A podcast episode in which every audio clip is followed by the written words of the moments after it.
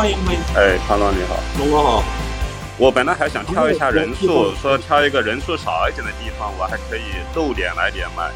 由于半天，我觉得语音连麦就无所谓了。好，对对对，我还是犹豫了半天，觉得还是没这个勇气露脸。上一次那个张鹏和潘浪在那边直播的时候，我当时过来，然后评论了一句，我说下次要来连麦，所以这个说到的话还是要做到的。点赞点赞点赞点赞，说到做到。嗯，然后看你们在这里讨论八点零的一些新东西，包括视频号的东西，挺好的。那个，所以在这一块，如果有什么想要聊一下的，我觉得都可以啊。哎，你刚才听到我们聊的一些东西，有什么说的不对的吗？我们自己猜的不对的吗？还是说的基本还都靠谱？呃，我觉得没有什么说的不对吧，只是说同一个问题，可能不同的人理解的。嗯，角度会不太一样。嗯，比如说，比如说音乐这个东西，可能大家还没有聊到那个点上，因为确实刚发布吧，很多人还没有做出来一些类似于个性化的 MV 的视频的感觉，所以还不够多。然后关于那个状态的话，我这几天看到很多评论说，哦，这个不就是 QQ 的状态嘛？然后，但我不知道 QQ 的状态是什么样的，QQ 只有签名吧。所以这里面呢，我感觉很多人对这里的分析并没有特别的透。其实我特别希望有一些高水平的分析。呃，举个例子哈，如果有人说这个状态更加像什么像什么，那我会觉得挺开心的。举个例子，可能很多人说视视频动态取消了，但是其实换一个角度来说，视频动态是应该升级了，成状态了。对，它是用更好的一个形式。嗯，但它状态跟朋友圈又不一样的是说。它是一种当天的实时的一种内容，朋友的内容。那呃，为什么说很多人说像 QQ 签名当时用的很火？PC 里面的，那它跟签名有什么区别呢？签名就像很多年以前我们做微信的时候，我们说和 PC 的区别在，当你在 PC 里面写一个 QQ 签名的时候，你只可能坐在电脑前，你只可能说我在想什么。那只有在手机端的时候，当你要写一个状态的时候，你应该想的是我在做什么，我在哪里。那这两个是完全不一样的。就手机端的状态是你的，先是你们的实时状态，而 QQ 签名是那一刻你在想什么，在电脑前想什么。那这才是最大的区别。哎，我突然想到，就是在最初的时候，微信。做短视频应该不是从视频号，也不是从这个视频动态开始的吧，而是最初有一个六秒钟的那个下拉那个那个时期。对，我我想知道，就是在微信里面以视频的方式让大家就呈现你是怎样的一个一路的思考思考过程呢？微信早期应该对于视频，因为其实视频分为这个社交视频和嗯公众的视频。那微信其实之前一直是社交领域的视频，所以我们最多的是在朋友圈里面来展现。呃，所以很早以前微信里的朋友圈是有这个只能自己拍的视频的，那可能就是庞龙说的那个更短的六秒钟的。那但是如果是一个社交视频，我们没有必要说，呃，只能够他自己拍很短的时间，那个是取决于当当时的网络条件特别差，就是。呃，传不了那些比较大一点的视频。那后来一旦网络条件变好了，那我们就把这个放宽了，说这个就应该是手机兼容的一个标准化的视频，可以上传就可以了，并且说你也可以传别人的视频也可以。但是真正的尝试视频，其实应该是从呃视频号开始，包括视频动态，其实都还是一个社交视频。所以这是我觉得这个分的线分得很开。那像你说这个呃视频号，它的重点在号不在视频，这其实是跟我们之前的在关注内容还是关注人，它跳脱了这样的一个内容和人的一个框架这个锚定里面，就是你是怎么想到让它在在人和内容的纠结上，它又往前走一步呢？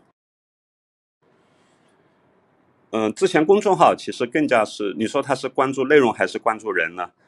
那其实是因为内容，然后去关注一个人。啊，只不过公众号跟视频号的一个区别在于说，视频号的内容的流动性更强一些。嗯所以，所以在现在的视频号里面，我们除了以前我们摸得很透的这种关注关系之外，我们会引入了机器推荐和社交推荐来辅助它。那如果对于公众号的文章来说，如果依靠机器推荐，其实很难做到像视频内容这么大一个量的，或者说视频内容的这种更更适合机器推荐一些吧。同时，当它更适合机器推荐，也意味着它的关注的忠诚度可能会下降一些了。因为在视频内容的消费面前，可能大家更加关注内容，而不是关注人了。对，当时说的一个比重，一比二比十十，对是吧？就是这个这个当时你的那个猜想，然后后来基本上被印证了，可以这么理解吗？呃，现在还没有被印证哈，因为现在我们那个机器推呃，就社交推荐朋友站这里的流量是远远大于机器推荐的，但是反而反映出未来的机器推荐这里的量会上的很多很多，就有很大的空间吧。我我记得你之前就是说过，呃，就是人他可能在微博上没有耐心把一千条这个信息全都看完，但报纸上他可能也有一千条信息，他就可以很好的看完。同样的，在视频里面，就是他跟人有没有更紧密的联系，其实是跟我和这个内容他接触的途径是非常有关系的。譬如说，在直播间里面，大家就可能会觉得，如果他经过一个小时的持续的观看下来，就会觉得跟我们有比较强的联系，或者说在 YouTube，他通过搜索这个形式找到这个内容，它就会跟内容跟这个账号有更强的绑定，就是人和内容的关系，它还受哪些东西的影响呢？嗯，我感觉更多的只是一个像你刚才举的例子，应该是跟内容的形态有关的。比如说 YouTube，它更多的是长视频，那长视频就像书一样的，你是不可能去刷它的，那我只能去选择。嗯，只是对 YouTube 来说，它缺少了社交推荐这个维度，挺可惜的。因为之前我在公开课里面也说到，就我们先是里面获得去花时间决定看一本书。往往是社交推荐来产生的，所以我才说，未来如果视频号这里积累的长视频够多的话，那我们在长视频的推荐反而是很有优势的。但这是以后的情况了。那是适适合刷这个形态的，只有短视频才适合，包括文章什么的都不适合了。对，哎，我我是不是可以这么理解啊？就是如果这是一个是短视频的形态。其实本质上算法的推荐还是非常重要，包括在里边占的比重很大的。但是社交的推荐在这里边的参与，其实未来它可以对于更，比如更长的视频，它其实是一个非非常好的新的维度。所以反而呢，就是说这个种社交推荐，它未必只是在短视频里面的那个那个那个最重要的维度，但它有可能是再往下不可或缺的一种一种内容分发的一个重要的。呃，维度或者能力，我觉得它可能是跟这个内容的题材、它的长短以及它的质量是有关系的。譬如说是在一个十五秒的短视频里面，我觉得可能是好友的关注，就是好友的推荐，它未必有机器更加有效。但是，当我们如果去打开腾讯视频去看爱奇艺的时候，算法基本上是它很难起到一个作用，因为是我要花一个小时进去。就比如我们现在看这个直播，你点出去，你可能会分享到一个朋友圈里面，这代表你更，你这个行为好像是更加慎重，因为你觉得这个内容本身也是更有价值的。它是跟这个内容的长短更有关系，还是跟它的这个横竖屏，还是跟它的价值更有关系呢？对，社交推荐对于什么东西的衡量指标是最有意义的？那它起到的这个意义，我觉得是应该是它需要花一定的成本去获得的东西，比如说。其实刚刚大家举个例子，应该往一个商品类的东西去举例子，比如说，如果你推荐一个手机，推荐一个 Pad，那它是我要付钱的，那这个时候社交推荐可以起很大的作用，就朋友来背书了。嗯，它和一个看一个剧其实是一样的，一个是付出时间的成本，一个付出金钱的成本。对，价值和成本是连在一起的，越高价值它越费你的时间的成本或者金钱的成本。嗯对，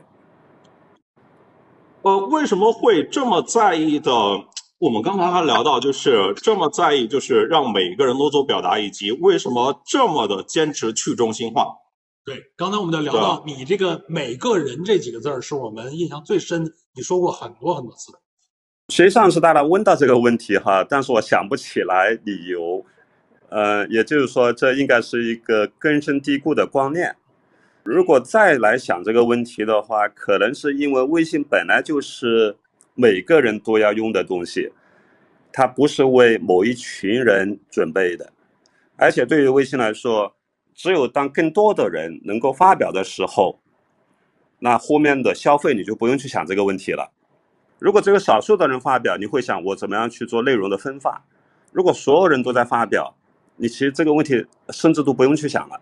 像刚才你说到一个观念和信念的问题，我想到就是刚才我在来极客公园的门口，他们呢今天还竖着一个很古老的那个标牌，就是说这里是科技和人文的十字路口。我们一边是科科技，然后另一个角是人文，然后中间那个点是指向极客公园的啊。对，呃，就是对我好像看过谁发的这个照片，对，在呃十年前，产品经理大家其实都在研究一个事情，就是说，其实都还是受乔布斯的感召，可能是非常深的，或者不是不一定是乔布斯这个人啊，大家其实都是在非常最新的在研究用户价值这个事情。但是你像我们今天看到新一代的产品经理，大家好像越来越多的更像是一个科学主义者，是一个数学主义者，大家都是怎么在研究更快、更高、更强。就譬如说，我觉得极速版这种东西，像在微信这个体系里面是很难被做出来的。你你会怎么看今天这样的一个转变呢？或者某种程度上，从我这样的文科生来觉得，就觉得好像不像当年极客公园十年前，我们看移动互联网、看产品是有点浪漫的主义的这种东西就的。感觉当时大家创业做产品都还是奔着这个解决某个问题去，但在今天，其实大家好像都是在写一个 BP 去回答一个我要创造多高的商业价值去了。我也有这种很深的感受。呃，我甚至认为整个互联网的水平是倒退的，比起十年前来说。嗯，嗯、但是我也认为这是一个环大环境来决定的。那大环境比相比起来的话，呃，因为在十年以前，其实，呃，大家更有这种互联网创业的机会。你有一个新的想法，你建一个网站就可以了。那但是到现在的话，其实整个行业的结构已经越来越稳定了，并且很大程度上是资本在驱动了。所以这种靠创意来获得用户越来越难了，所以这是一个大环境的变化。嗯、但是这里面一个挑战是，嗯、自古以来，在古代的话，一个人可以做一个很好的工匠，他可以生产很好的东西卖给少数的人。那在现代社会里面，其实也是需要的，因为每个消费者都希望希望买到很好的工匠做的东西。那苹果就是这样一个很好的工匠，只是现代社会可以让它的每一个它的它的作品可以被批量化的生产出来，放到每一个消费者手里。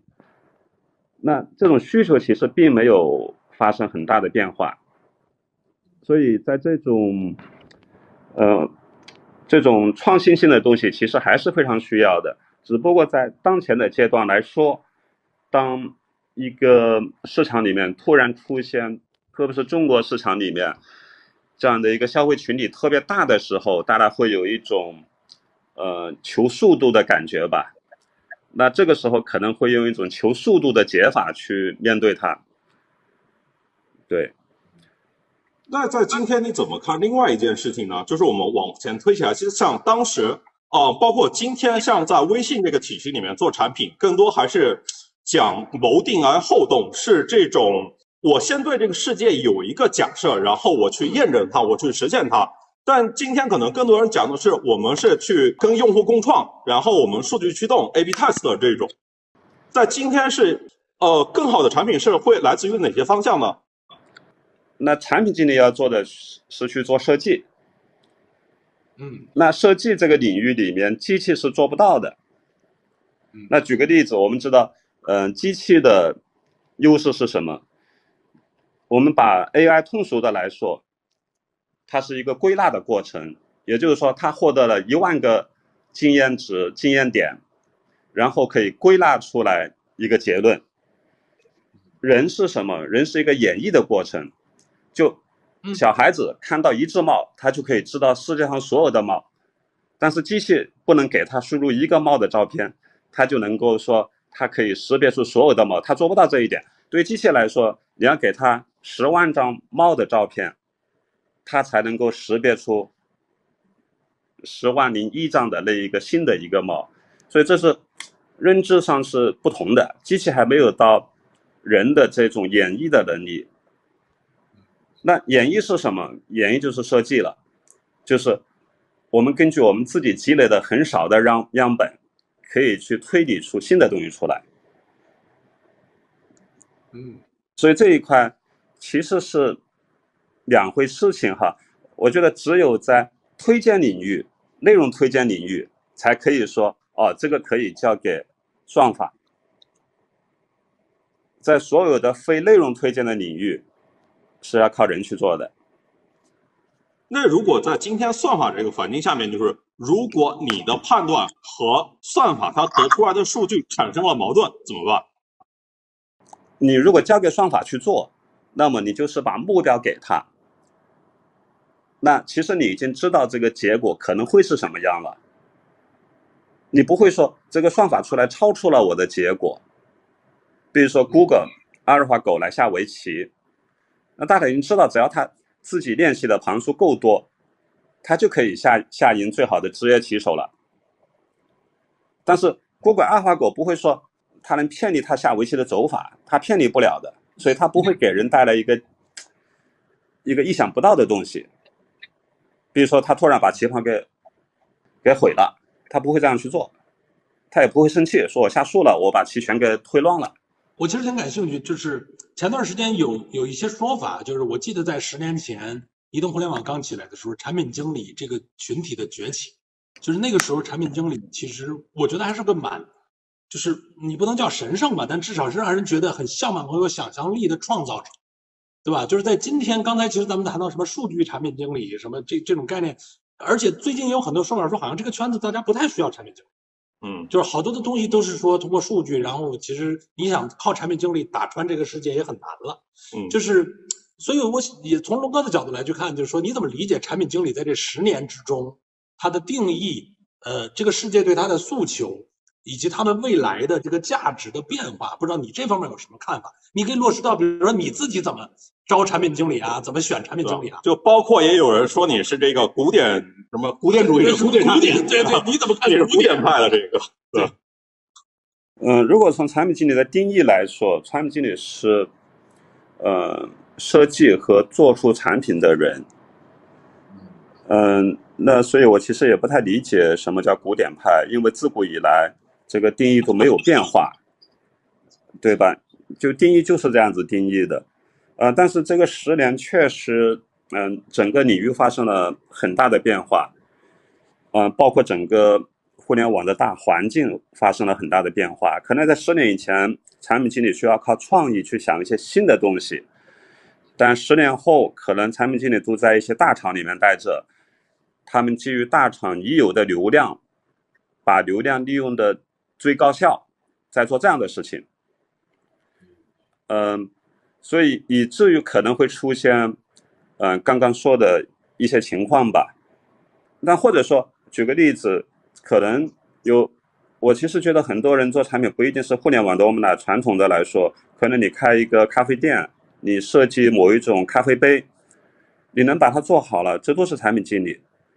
那产品经理不能够按一个量来说。呃，我这个咖啡杯有一千万人用了才叫设计的好，不是按这样来定义的。对，如果按量来算的话，那那可能生产方便面的产品经理最牛逼。矿泉水的，矿泉水的也可以。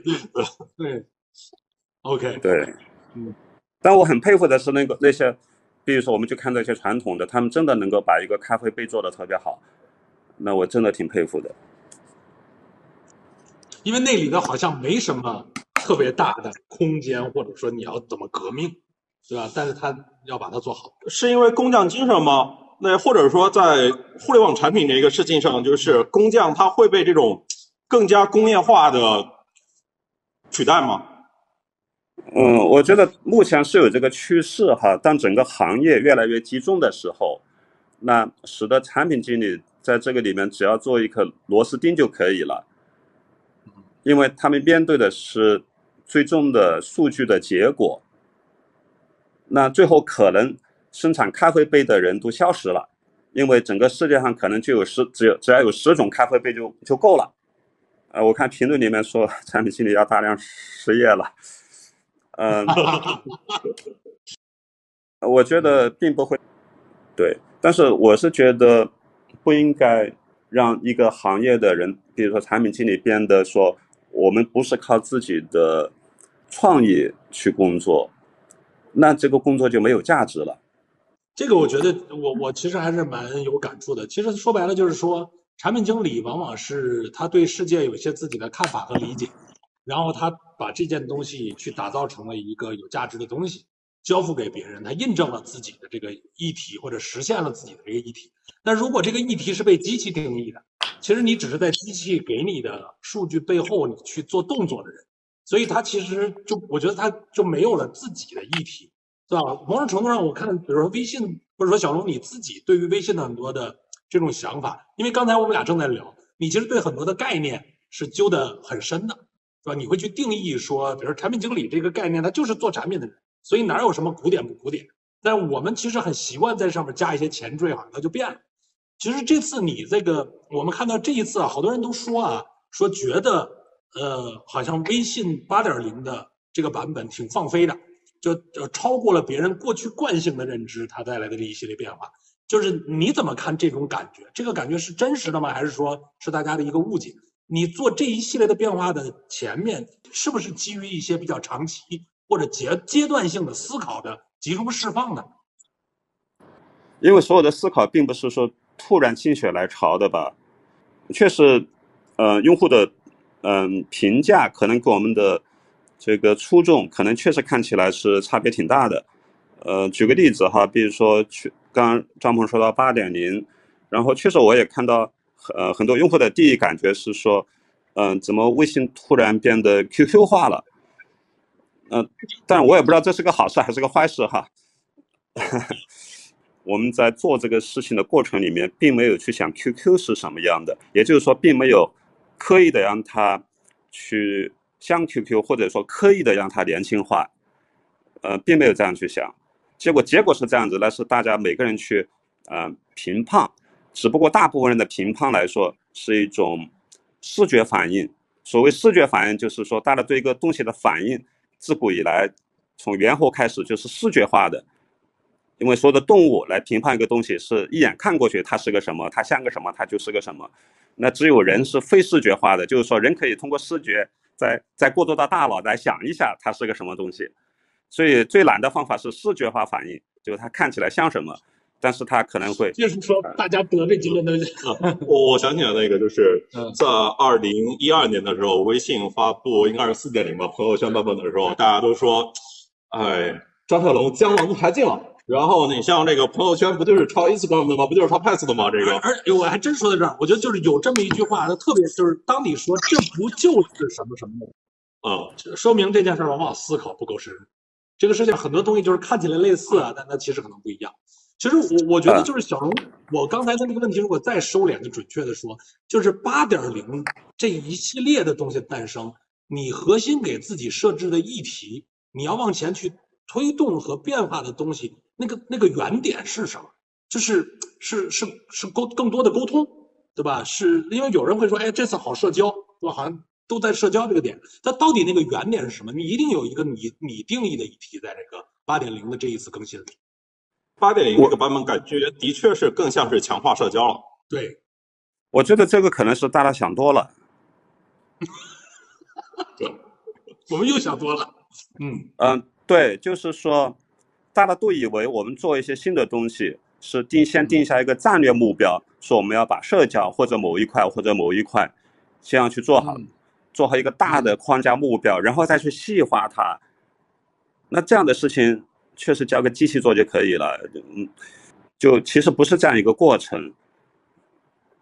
嗯，所以并没有定下来一个说让它更加社交或者更加呃年轻化或者什么样的。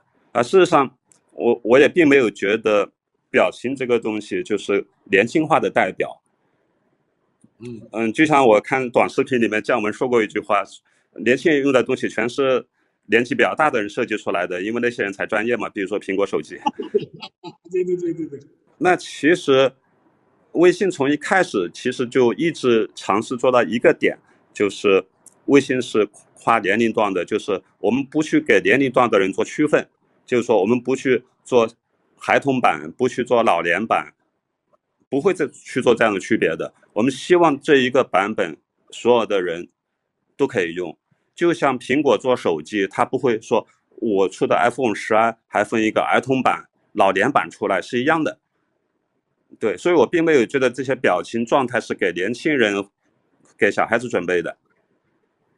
嗯，对。说到表情，我想到一个事情，就像呃，您在讲视频号的时候说，这是将视频它这种文件它标准化，然后在线化这一类的东西。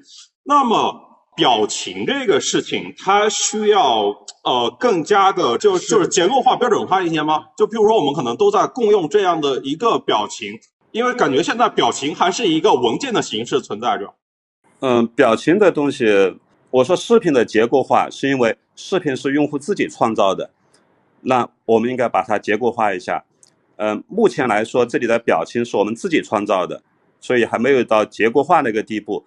嗯，但是我觉得我们在这里做的特别好的一点是什么？就这个是产品的细节了哈，就是说，任何一个产品，他说我要做几个特效出来，都是很容易的。但是，只有好的产品经理才可以做到说，我在表情在这个功能里面，或者说在这个表情里面没有增加任何的新的东西，我没有做一个特别的新东西出来，在原有的框架基础上，就做到了新的效果啊。比如说，我们现在在这里面认一个雷，它是原来表情里面就有的一个雷，只不过它的展现形式不一样了。那。那如果有这样的设计，就别的设计要好很多，那这样的产品也就会比别的产品要好很多。对，而且我我觉得其实在这个这次的这里边，呃，就是小龙，你你那个八点零发布之后那几个小时你在做什么？就很感兴趣，这么一个版本更新的时候，你会你会是什么样？是不是在跟五条人唱歌呀？这个我看朋友圈里面。对啊，对啊。啊，你说对了，还真的是正在跟五条人唱歌，然后还被五条人拉到台上去了。对对。然后就喜欢五条人啊？嗯。呃，我们八卦一下，八卦一下，为什么喜欢五条人？嗯，五条人因为他们在广州生活了很长时间，其实我以前也不知道，但后来我知道了之后，通过月下知道了之后，我发现他们其实跟我还有比较共同的经历，嗯，都在广州，并且在同一片，那一片其实很多。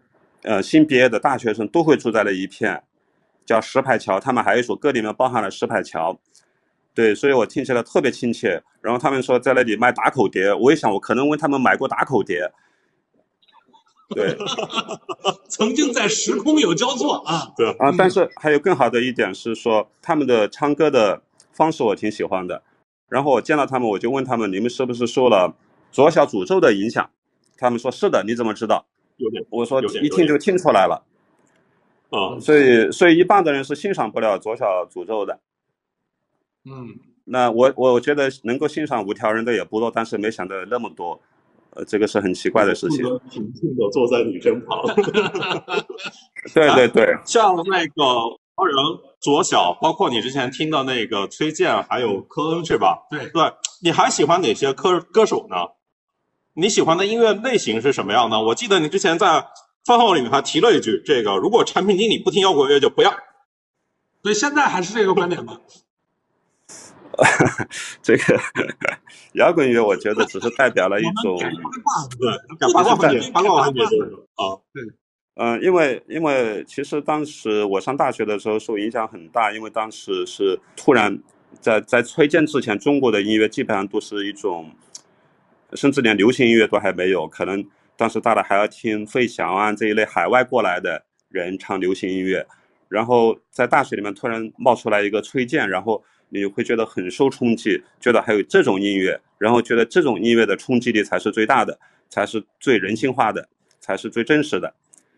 嗯，所以我当时还去现场听过崔健的演唱会，也是觉得这个这个原因。那在所有的音乐种类里面，其实在美国也是一样的。可能一个人在年轻的时候更多的是听摇滚乐，而不是去听美声的唱法。我看你经常会不不是说经常啊，有过几次在这个微信这个启动页上。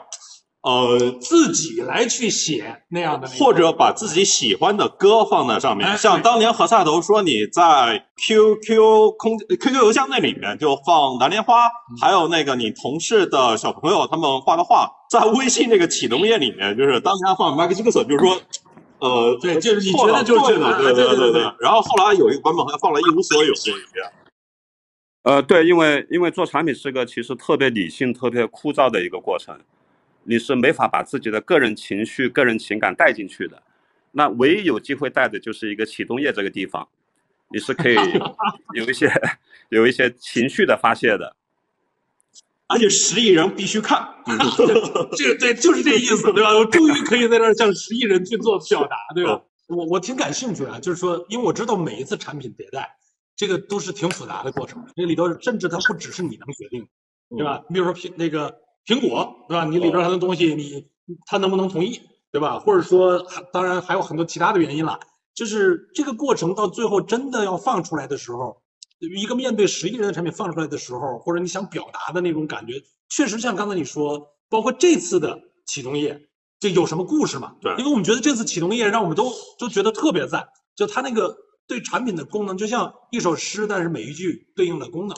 这里面有什么背后的故事？官方解读一下这一次八点零启动页到底啥意思？对，对，这这一个呢，其实有有故事的话，就是我跟同事们说过，我说有一次我在开一个很正经的会，特别正经，那个以至于我不能说那个是一个什么会，所以，然后在中间我就开小差了，因为我就开小差，然后就拿当时的一张纸，在这个纸上面写，然后就。就写了这几句话，然后我觉得可以代表我们的每一个功能，刚好连起来了，而而且我觉得特别简洁，没有任何的修饰，没有任何的形容词，呃，反正我自己觉得挺好的。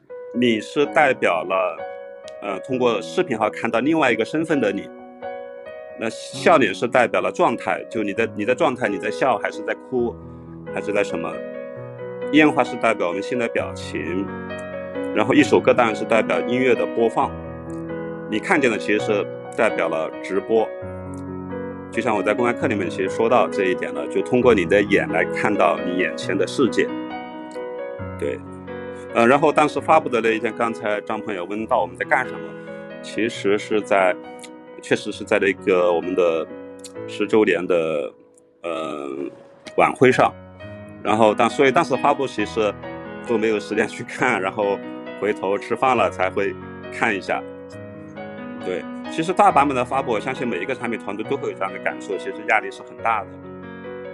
嗯，只不过这一次，嗯，会相对好一点，是一方面是其实很多功能的准备其实已经有很长时间了，另外一方面的话，我们现在发布策略可以把它的呃服服务器后台的这个控制可以做得比较好。就一旦有问题，就灰度它，或者是，嗯，降低它的灰度面对。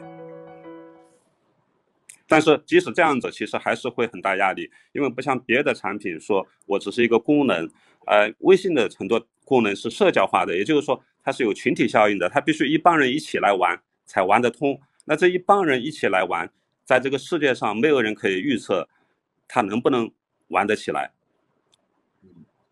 为啥每次安卓都比？苹果要慢一点呢。我我们刚安卓用户这个，对，就他是安卓用户。昨天他在我我说我已经更新完了，他在那儿疯狂的找苹果手机好更新。对，就是我们我觉得昨天晚上在那一瞬间，嗯，这个苹果用户比安卓用户有了一丢丢的自豪感，对吧？就是这个背后有什么特别的原因？啊，这个其实我们这一次是准备同时发的，可能临时的时候。安卓的有些问题没搞定，所以昨天安卓的同学一直在加班。对，哦，对，OK。哎，我还想到了七点零的那个启动页，那是一个花，包括你后来朋友圈写的那个“新看见”这种，这个隐喻是来自王阳明吗？嗯、跟王阳明的嗯、书有一定的关系。我记得当时写的是“因你看见，所以他在”。那在王阳明的书里面也是说，嗯、嗯，一朵花长在山山里面的石头缝里面，你不看它，它就不在；你看它，它就在那里。那其实，在七点零里面，我们更多的想表达一种说，这种看见的力量，就是如果按照王阳明的心学的话，那么是说这种心的力量是很大的。那在我们对于我们社交来说，如果一个朋友对你来说，你看不见这个朋友，或者你十年没见他了，他其实不是你的朋友了。只有当你看见他，他才是你的朋友。其实是想表达的这种意思。那你是王阳明的粉丝吗？你欣赏王阳明，或者说你欣赏心学哪个部分呢？我记得当时看过他的一个一本书，叫做《传奇录》，我觉得还挺受启发的，但谈不上粉丝那个级别吧。但是我觉得他的书跟跟量子力学结合起来的话是很有意思的。啊，跟量子力学结合起来，对对，对，能不能再稍微因为解释解释因为我们吗七点零的那一句，话，呃，因你看见，所以他在，其实完全符合。如果你从量子力学角度来说，也是这样子的，就是一颗粒子，当你观察它的时候，它就在；如果它你不观察它，它就是一道波。嗯，就玻璃二象性，对啊，其实体现的玻璃二象性。对的。所以我是科学派哈，我是我是很我是科学派。科学派，科学派。对所以今天你觉得自己这个二十年前你可能是中国最牛逼的工程师，当时什么评选的吧？什么杂志上评选的中国十大工程师？没错，然后在过去十年，大家其实都认为你是这个时代呃最牛逼的产品经理。你会觉得自己的身份是在今天啊更靠工程师一点，还是更靠产品经理一点啊？嗯，我我没有觉得我是什么最牛逼的产品经理哈，因为我刚刚说了，哪怕一个人做了一个咖啡杯，他做的非常好，我做不过他，我认为他比我牛逼。我我不能靠量来取胜，说我我们这个产品用户量最多就是好了，打就确实不一定这样子的。嗯，从我自己的思维角度来说，我觉得我更多的是觉得自己还是一个工程师吧，虽然我现在不写代码了，但是思维的方法并没有脱离一个工程师的一个呃思维的方法。嗯，所以，一个好的产品经理必须是个工程师吗？啊、当然不一定，当然不一定。但是我觉得他工程师只是代表了一种，呃，理性思维的能力吧，比如说逻辑推理啊等等，或者抽象思维啊等等，它代表了这些能力。因为在产品里面，其实当我们在说啊，我们这个东西代表了人性化，代表了什么的时候，其实它背后需要的是非常复杂的，呃，逻辑推理能力。所以这个是大家看不到的一面。所以我才说，为什么我们启动要做那些东西？因为平常的工作真的不是在这里整天，呃，胡思乱想就可以了，其实是需要非常系统化的思考。嗯，哎，我我其实挺感兴趣，就在这次的更新的很多功能，呃，这个里边就是是每一个功能，呃，都都经历了整个团队的比较复杂的探讨的过程和验证的过程，在这里边，呃，比如说主体都是你来去推动的，还是说有一部分新生代的产品经理的团队，大家跟你在共同创造这件事儿？呃，有很多的可能灵感来自于我这里，但是我跟团队会就这些灵感不停的来碰撞。嗯呃，当当我的灵感在大家这里得不到一个认同的时候，我也挺失落的。这个时候，如果如果我没有非常强的自信的话，我可能会否定我自己。还还好，我比较自信。啊，还好你比较自信啊，我想八卦一下，这个像我们现在处在这个科技媒体这个行业啊，其实跟 VC 圈就是比较近。这个其实是有很多人投了从微信出来的同学去做社交，但结果好像也不是特别好。这个产品经理他是可以被训练出来的吗？我其实，在在一些内部场合跟大家聊这个话题，我我也在看这个行为。我现在嗯、更多的是得出这样一个结论：产品经理是不可以被培训出来的。对，我觉得反而是嗯、一个人他自己有很多的经历，特别是失败的经历的话，才会锻炼出自己的能力出来。那你识别一个好的产品经理，这最关键的那个点是在什么地方？或者说你倾向于呃找什么样的人来配合你做产品？我倾向于找工程师，就是他的逻辑、理性的这个这个推演这一层面是你非常看重的。对，需不需要在一个产品的团队里面有那种想象型的、灵感型的？当然需要啊，当然需要。是想象也是这个世界上最容易的事情，想象也是需要被训练的。我我是这么觉得哈，就是说，或者说直觉吧，直觉是需要被训练的。呃，举个例子，如。举个例子，如果你去下围棋，你跟一个职业的人下围棋，你想象力再丰富也没有任何意义。哎，我想到另外一个事儿，就是曾经有一版启动页里面说，哎，让我们大家放下手机，跟朋友见个面，这是您说的吧？然后这个说用完即走，这也是微信的一个产品理念。但你像这个八点零之后啊，有人说，哎呀，这不是让人用完不走吗？这个，嗯，推荐的东西，如果我们把它定义为是一个它的娱乐时段的话，那么它它是在这里娱乐的、消费的，那么它的目标是来消耗时间的。那在这一个板块，并不是说呃非要它立即就走了，那跟这一个板块的目标就违背了。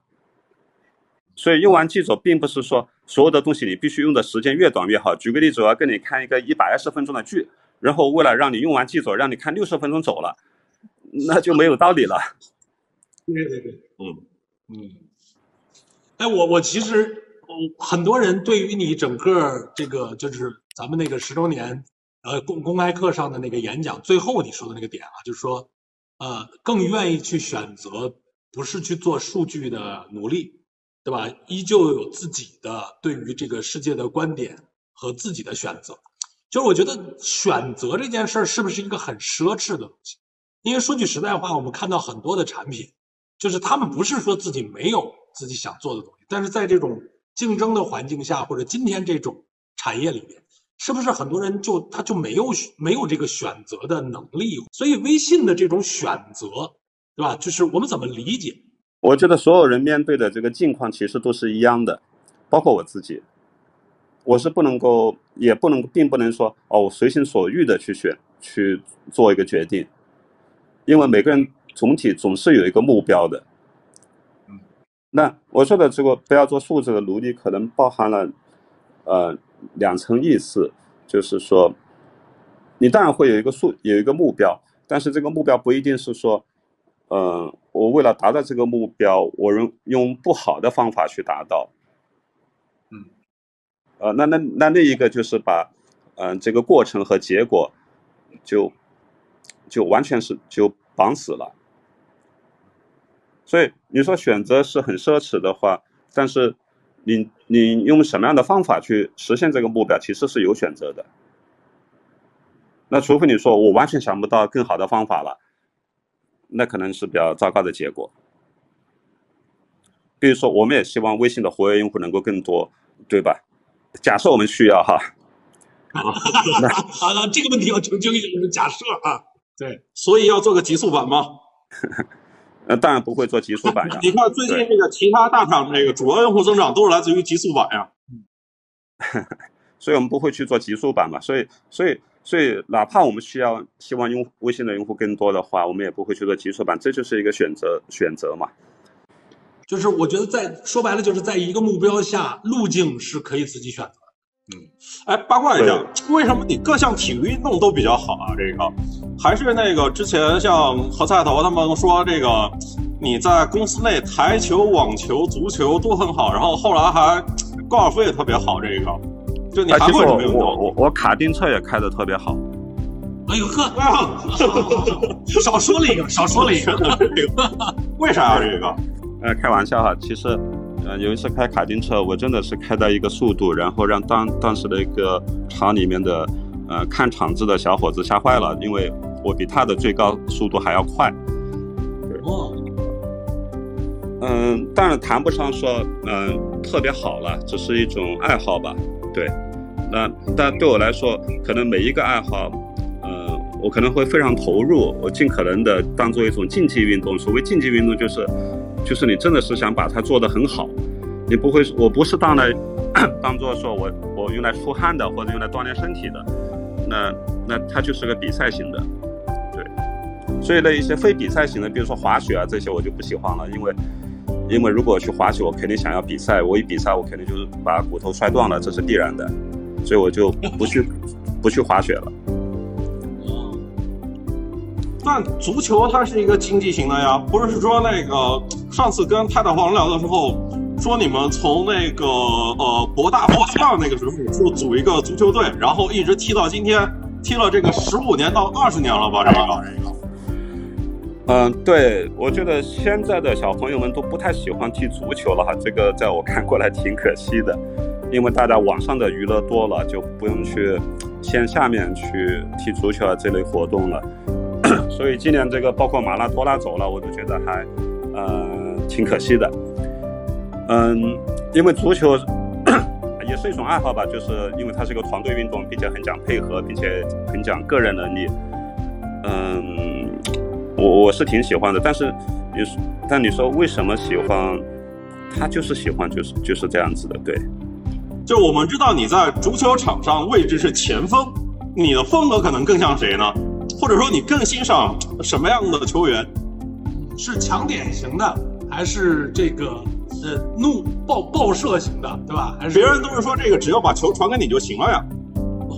啊，不不不。嗯，我虽然踢了个位置，那是因为我的脚法并不太好，也就是我技术不是太好，所以呢，但是我跑得快，那我会把球直接趟过几个人，直接就就就别人赶不上。对，脚法不太好是因为，是我们小时候踢的那两回事踢的不算多。对对对，对。但如果说我去欣赏足球的话，我可能更欣赏那一些组织型的，那些靠头脑来踢球的人。哎呀，今天讲了好多八卦。对我，我觉得差不多了吧，差不多了吧。我们非常感谢啊，今天龙哥过来，感谢龙哥，感谢龙哥啊。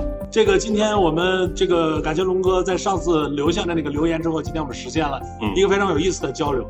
然后我觉得在直播直播间里面，我也看到非常多的同事，也谢谢我这些同事都跑到这里来来送礼了。其实没送到我头上的还没关系，全送给我专爱的，全送给爸爸，全送给爸爸。开玩笑，对这个对半分，对半分，对半分啊！一会儿商量一下啊，还得有我一半啊。对啊，那今天其实我觉得特别感谢这个龙哥过来跟我们一起交流，然后我觉得蛮蛮有意思的。今天这应该算是微信的新十年的第一天，对吧？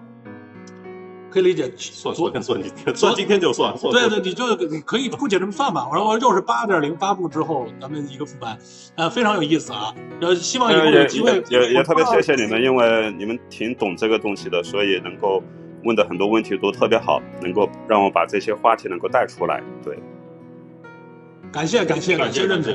希望我觉得其实某种程度上，这个微信的就咱们视频号的直播也确实带来了一种新的沟通方式。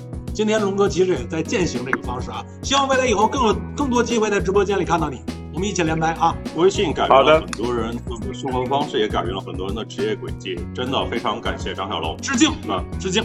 嗯，客气了，客气了，龙哥，感谢感谢，拜拜拜拜，再见再见。啊，哎呀，怎么样？觉得今天这个龙哥出现在直播间，咱们聊的，咱们聊了多长时间？跟龙哥聊了得有小一个小时。差不多小一个小时吧。对，嗯，呃，我我发现这个没事聊聊八卦也挺好。其实我们希望在更多的产品里面都能够看到背后这个产品创造者他的品味、他的审美，以及他想将我们带往何处去，他对于世界的假设。对，就是看到自己的灵魂和选择，希望更多的优秀的产品能够一代一代的诞生，对吧？嗯，咱们今天是不是就差不多？聊到这儿啊，感谢。科技和人文的十字路口依然需要大家前赴后继。要啊，要有要有信念，有信心啊，还是要做了不起的。有价值、让自己爽的事儿，给自己设置一些属于自己的议题。在本次直播结束前，做一下下期预告。下期节目我们将邀请乱局首期嘉宾、前优酷总裁魏明老师，继续考古两千年到二零一零年的中国互联网。听魏老师聊他在搜狐经历过门户的 SP 时代，聊智能手机之前的移动互联网，关于彩铃、彩信、点卡和 QQ 挂机，关于移动梦网和动感地带。欢迎大家订阅、关注、分享。